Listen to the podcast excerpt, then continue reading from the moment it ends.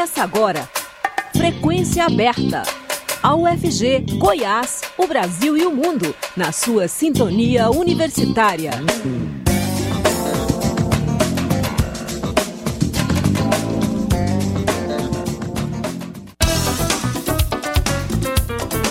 Olá, boa tarde. Pontualmente 5 horas, está começando Frequência Aberta. Eu sou Rodrigo de Oliveira, estarei com você até às 5 e meia da tarde com as principais notícias do dia. Você pode nos ouvir também pela internet, no site da Rádio Universitária, no aplicativo Minha UFG e nas principais plataformas de podcast. Fique conosco. A justiça alemã libertou as duas goianas que estavam detidas desde março, acusadas de tráfico internacional de drogas. Segundo a Polícia Federal, a médica veterinária Jeane Paulini e a personal trainer Katina Bahia tiveram suas bagagens trocadas por um grupo criminoso no aeroporto de Guarulhos e foram presas ao chegarem ao aeroporto de Frankfurt, na Alemanha, no dia 5 de março. As autoridades brasileiras já haviam enviado provas de que as brasileiras são inocentes. Na última terça-feira, a Polícia Federal deflagrou uma operação intitulada Iraúna para combater a ação dos criminosos em trocas de bagagem. Seis pessoas foram presas por suspeita de envolvimento. Na ocasião, os responsáveis pela investigação afirmaram que Giane e Kátina foram vítimas de uma quadrilha de criminosos. Três estudantes foram esfaqueados por um colega de 13 anos na manhã de hoje em uma escola em Santa Teresa de Goiás, na região norte do estado. Após os ataques, o adolescente tentou atacar uma professora, mas ela se trancou em uma sala. O autor do crime foi contido por um funcionário da escola. Em seguida, foi apreendido pela polícia militar. As vítimas não tiveram ferimentos graves. Elas foram socorridas e estão em estado regular. Uma delas já recebeu alta e está em casa. As informações foram confirmadas pela Secretaria da Educação de Goiás. De acordo com a pasta, o aluno não tem histórico de violência escolar. Ele já foi ouvido pela Polícia Civil e vai responder por ato infracional análogo a três tentativas de homicídio. Esse foi o quarto ataque a escolas nos últimos 15 dias no Brasil.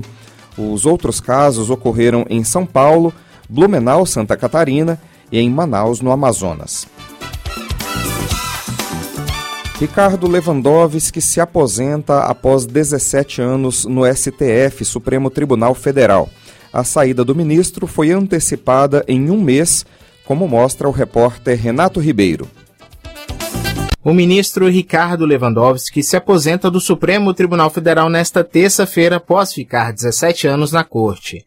A saída foi antecipada em um mês. Em 11 de maio, Lewandowski completa 75 anos, data em que seria aposentado compulsoriamente.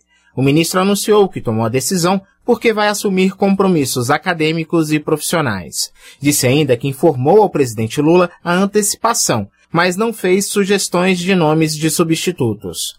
O decreto de aposentadoria foi assinado pelo presidente na quinta-feira, dia 6 de abril. Agora, Lula deverá indicar um novo ministro para o Supremo. Antes da posse, o ocupante da nova cadeira deverá passar por sabatina na Comissão de Constituição e Justiça do Senado e votação no plenário da Casa.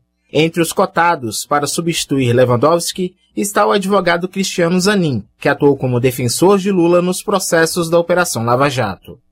Da Rádio Nacional em Brasília, Renato Ribeiro. A Polícia Federal vai ouvir nesta quarta-feira cerca de 80 militares nas investigações sobre os atos antidemocráticos de 8 de janeiro. O grupo estratégico do Ministério Público Federal vai acompanhar os depoimentos que devem começar ainda de manhã. Entre os militares que serão ouvidos está o general Gustavo Henrique Dutra de Menezes, que chefiou o Comando Militar do Planalto até março desse ano.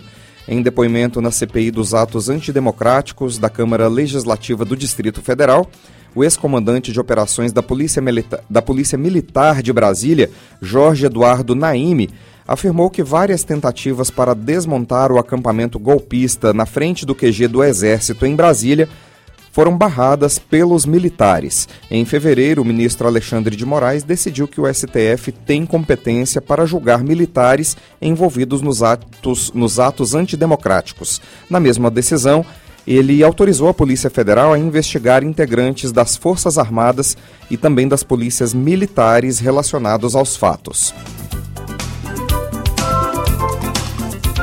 Presidente Luiz Inácio Lula da Silva, do PT, embarca para a China nesta terça-feira. Na quinta-feira, ele participa da posse de Dilma Rousseff no comando do novo Banco de Desenvolvimento dos BRICS no mesmo dia, ele será recebido pelo presidente chinês Xi Jinping.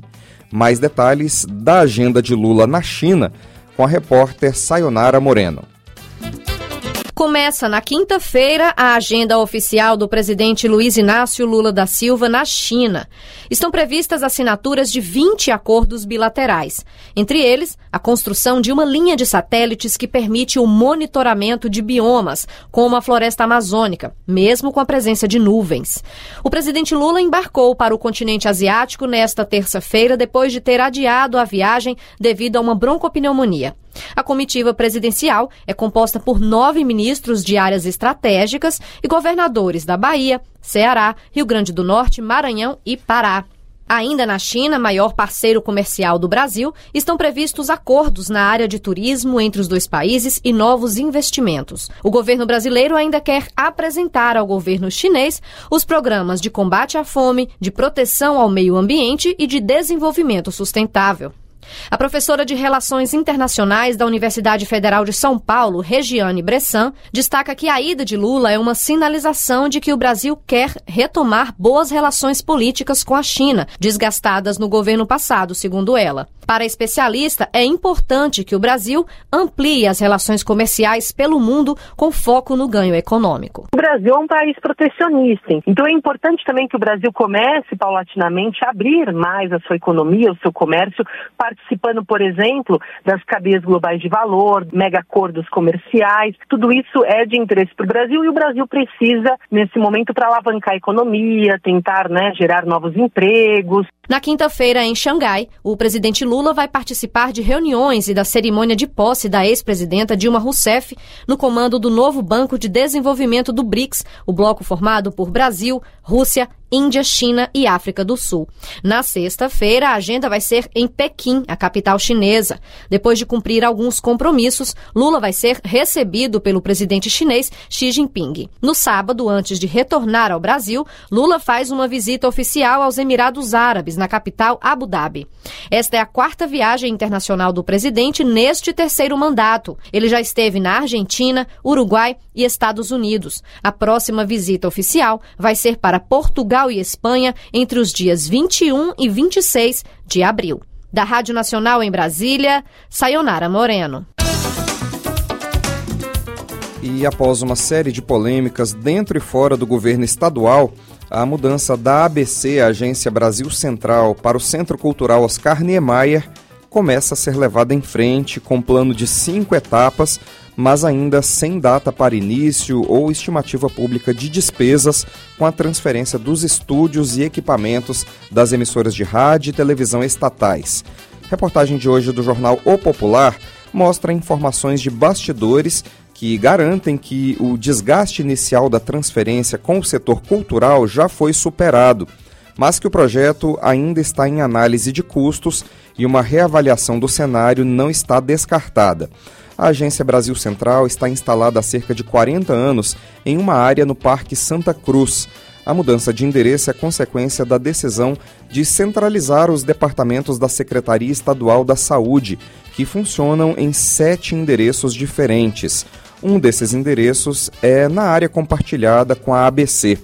A justificativa da mudança é uma economia com aluguel na ordem de 2 milhões de reais por ano e facilidades que seriam proporcionadas pela concentração da Secretaria da Saúde em apenas um local.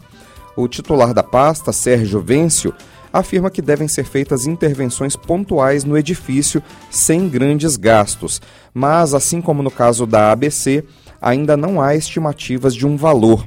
Em nota, a Secretaria de Saúde informou que a Superintendência de Infraestrutura está realizando o levantamento do espaço total, assim como do custo da reforma, para mensurar quantos setores da pasta poderão ser recebidos no local.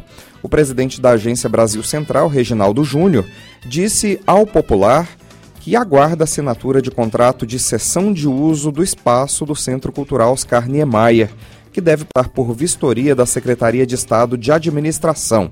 De acordo com o presidente, todos os equipamentos da ABC serão transportados para o Centro Cultural sem perda de investimentos. Em relação às reformas, ele citou a necessidade de intervenção no auditório Lígia Rassi, onde será necessário aumentar o espaço para equipamentos, mas classificou a reforma como coisa pequena. E a UFG abriu seleção para 52 vagas de estágio. A Universidade Federal de Goiás abriu processo seletivo para a contratação de 52 estagiários. As inscrições vão até o dia 18 de abril e podem ser feitas de forma gratuita pelo site do Instituto Verbena.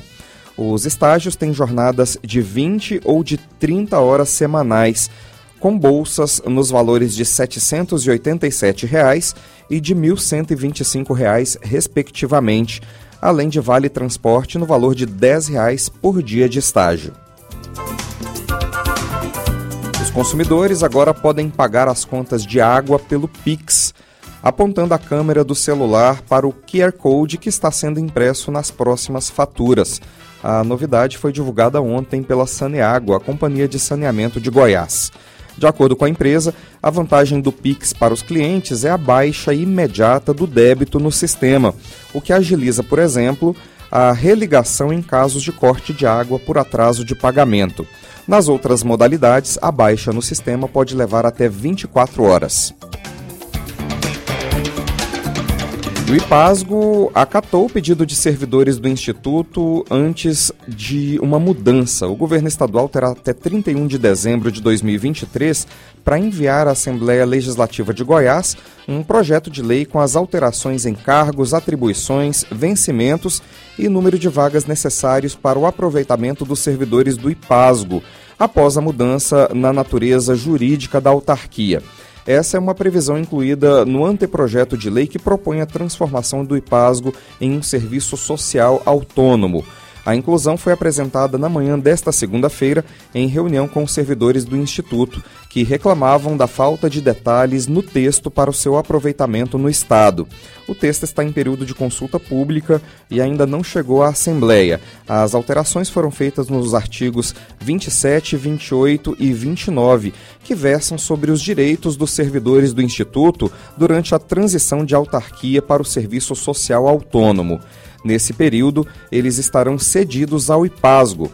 O novo texto assegura a manutenção de direitos e benefícios remuneratórios dos trabalhadores até que sejam aproveitados pelo Estado e traz mais detalhes de como serão mantidos os vencimentos. Agora são 5 horas e 13 minutos, a gente faz um pequeno intervalo e volta já com frequência aberta. O Frequência Aberta volta já.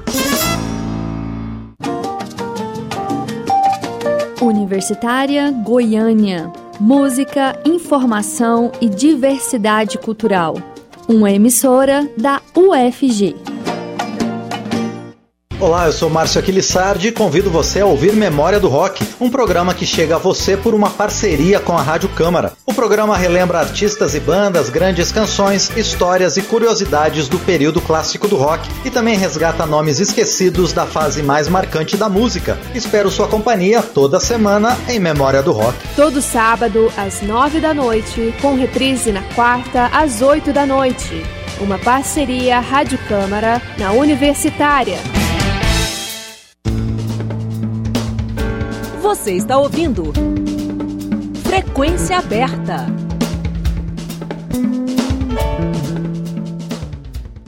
O biólogo Pablo Matias, mestre em Ecologia e Evolução pela UFG, estreia com chave de ouro no mundo da literatura com o livro Tamarindos, vencedor da Bolsa de Publicações Hugo de Carvalho Ramos. Tamarindo será lançado nesta quinta-feira, dia 13, pela Negalilu Editora, com prefácio de Luiz Gustavo Medeiros, ilustrações e tipografia de Luiz Antena, capa de Célia Gondo, design gráfico assinado por Bia Menezes e edição de Larissa Mundim.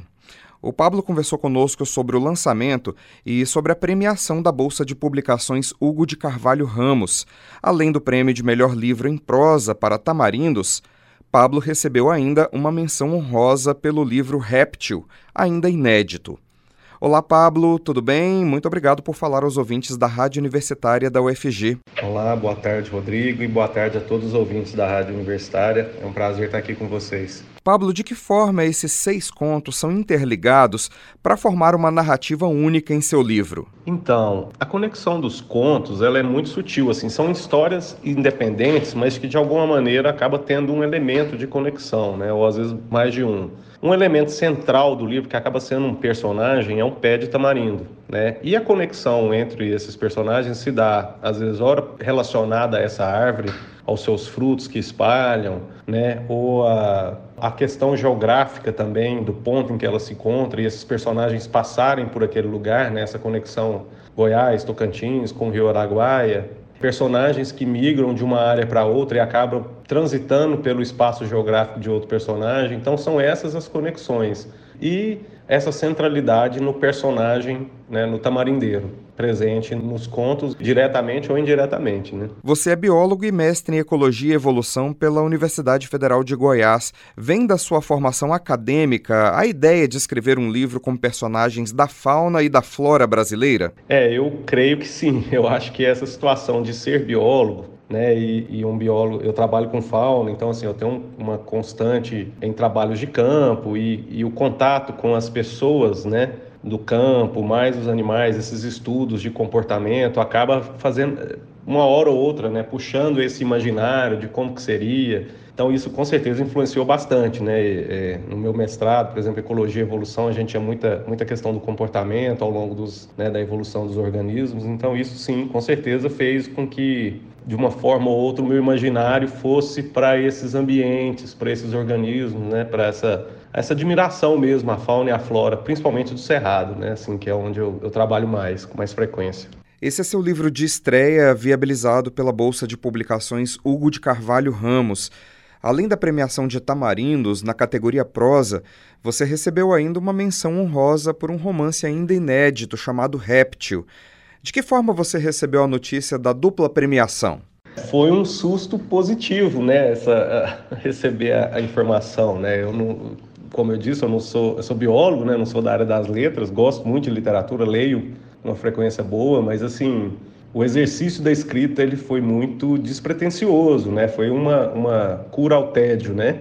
Foi antes da pandemia que eu comecei a escrever e, e, e foi fluindo, né? Primeiro foi o rap, o romance, e eu fui tomando gosto por aquilo, fui querendo escrever cada vez mais, mas não imaginava uma premiação, né? E aí fiquei sabendo do concurso, fiz a inscrição, vi que podia para vários produtos por categoria, eu tinha esse livro de contos e o romance.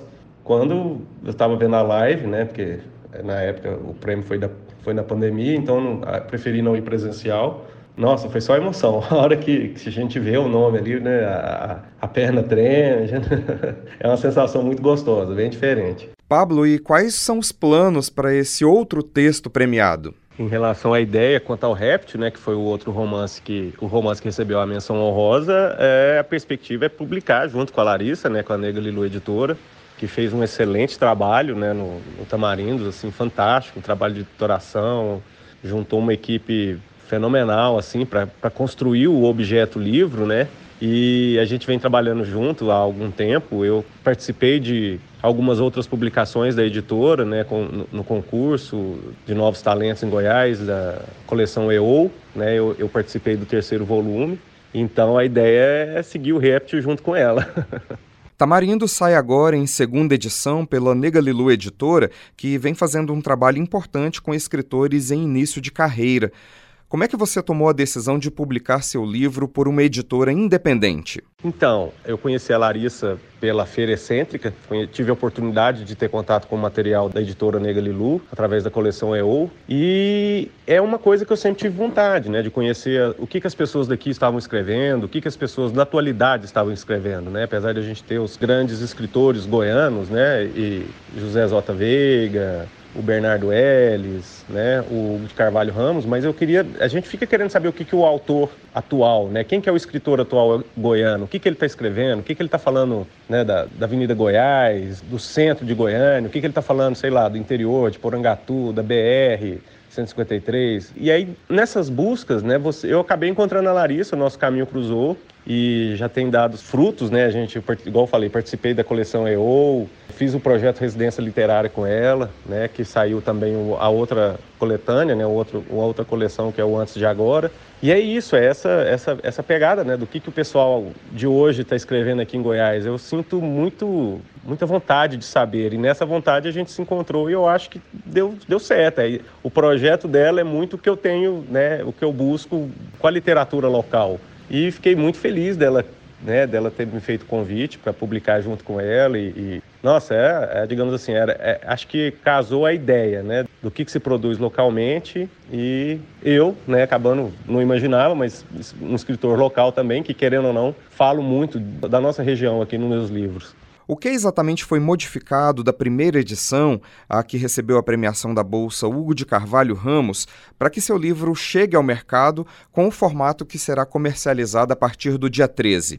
Na verdade, o primeiro, a primeira edição ele foi cru, né? Foi o que eu escrevi e foi para o concurso, sem nenhum trabalho né, de, de um editor por trás, de uma leitura mais profunda, né? Então, assim, esse foi o trabalho que a Larissa acrescentou nessa segunda edição com a equipe dela. Então, teve todo um trabalho de edição, de revisão de texto, e a gente mudou a estrutura de um conto quase que por completo para que esse conto encaixasse melhor dentro do projeto.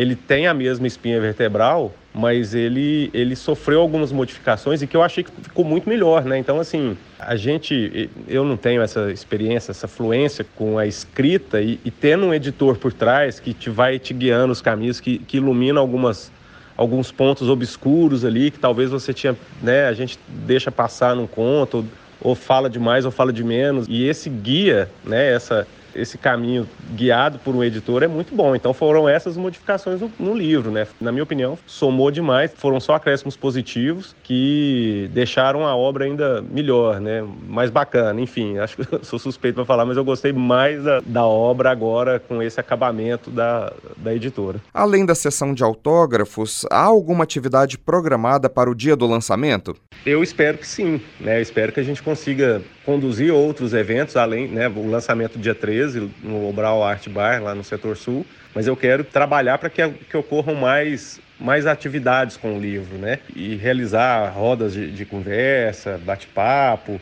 fazer essa literatura penetrar, né? Porque, igual eu falei, um dos objetivos da gente estar junto com a Larissa é, é justamente isso, é de, de, divulgar esse trabalho de um escritor local e fazer com que esse trabalho flua, né? Principalmente aqui na região Goiânia e Goiás, né? Para que as pessoas conheçam. Tem o trabalho do, do Luiz Gustavo Medeiros, que foi o que ganhou o prêmio um ano antes de mim, e que é um trabalho, um livro fantástico, né? E tá pela editora Patuá e você vê que às vezes as pessoas não têm contato, mas é um trabalho também que é, é esse é o objetivo, né? A gente fazer mais eventos para que esse livro flua mais e que, quem sabe, incentive outras pessoas, né? Outros leitores goianienses e goianos a escreverem também, contar dos seus, dos seus dias a dia. Pablo, obrigado e sucesso com o livro. Valeu, um abraço a todos. O lançamento do livro Tamarindos é nesta quinta-feira, dia 13, às 7 da noite, no bar Loubral, que fica na rua 115, no setor sul, em Goiânia. CFM proíbe a prescrição médica de anabolizantes para fins estéticos o Conselho Federal de Medicina proibiu a prescrição médica de terapias hormonais com esteroides androgênicos e anabolizantes com finalidade estética para ganho de massa muscular e melhora do desempenho esportivo, seja para atletas amadores ou profissionais, por não apresentar comprovação científica suficiente que sustente seu benefício e a segurança do paciente. Também foi vedada a realização de cursos, eventos e publicidade que estimulem o uso das substâncias com esses objetivos. O Conselho aponta que há possíveis efeitos colaterais danosos e a inexistência de estudos clínicos randomizados de boa qualidade metodológica que demonstrem a magnitude dos riscos. A resolução, já publicada no Diário Oficial da União, entrou em vigor a partir de hoje. E hoje é o Dia Mundial de Conscientização da Doença de Parkinson. A data foi estabelecida para melhorar a compreensão sobre a enfermidade que atinge cerca de 200 mil pessoas somente no Brasil. O SUS, Sistema Único de Saúde, disponibiliza medicamentos para a doença de Parkinson, como, como informa a reportagem de Daniela Longuinho. Moradora de São Bernardo do Campo, no ABC Paulista, a educadora aposentada Cleide Lovato, de 63 anos, tem uma rotina puxada. Faz fisioterapia, fonoaudióloga, canto coral, toca piano, borda, dá cursos de pintura e dança, além de coordenar debates literários. Há 19 anos, Cleide foi diagnosticada com Parkinson, uma doença crônica e progressiva causada pela morte de células do cérebro, que pode causar tremores, lentidão de movimentos, rigidez muscular e desequilíbrio. Embora seja uma paciente atípica por ter descoberto a doença de forma precoce, Cleide Lovato relata os estágios da doença. A depressão, síndrome de pânico, essas coisas, elas vêm meio que acompanhadas né, com o diagnóstico. Eu falo sempre que o Parkinson tem altos e baixos. Atualmente eu estou num momento, numa etapa de controle bom da doença. Mas às vezes a gente entra em crise e fica aí um, dois meses com a mobilidade mais reduzida, com a lentidão de movimento mais afetada. Mas normalmente eu estou bem. Cleide observou alterações motoras e não motoras antes do aparecimento dos sintomas clássicos da doença de Parkinson. Eu comecei a perceber o meu dedo polegar da mão esquerda tremer quando eu estava dirigindo. Depois eu comecei a perceber minha perna esquerda na hora de caminhar, ela puxava, arrastava um pouco o pé.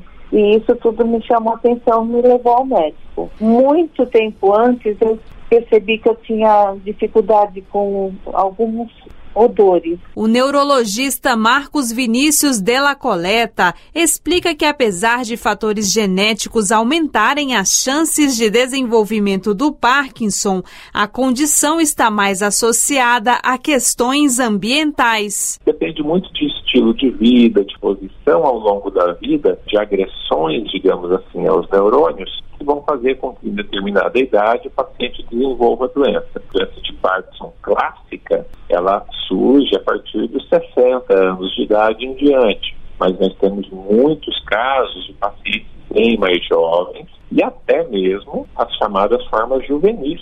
Em geral, todas essas formas mais jovens têm uma situação genética envolvida. O especialista ressalta que, com o uso de medicamentos e a prática de atividades físicas, a qualidade de vida dos pacientes pode ser preservada, a exemplo do que acontece com Cleide Lovato. A educadora aposentada dedica parte do seu tempo a atividades voluntárias na Associação Brasil Parkinson. A família também tem um papel muito importante durante o tratamento, como explica o neurologista Marcos Vinícius Della Coleta. A família tem que estar presente desde o diagnóstico, desde o início, né? Tem que estar participando de todas as etapas, acompanhando as consultas, entendendo muito bem o que, que se espera em cada fase da doença, entendendo que é uma doença, sim, progressiva, mas é uma doença progressiva que tem recursos de tratamento para cada momento, que vão sempre ajudar a manter e melhorar a qualidade de vida do paciente. No Brasil, a estimativa é de que 200 mil pessoas sofram com a enfermidade. O SUS disponibiliza medicamentos para a doença de Parkinson. Com produção de Renato Lima, da Rádio Nacional em Brasília, Daniela Longuinho. Frequência Aberta vai ficando por aqui. Produção do Departamento de Jornalismo da Rádio Universitária, com Sandro Alves e Murilo Cavalcante na técnica. A todos uma boa tarde, muito obrigado pela audiência. A Universitária apresentou Frequência Aberta. Notícias da UFG, de Goiás, do Brasil e do mundo nos 870 AM.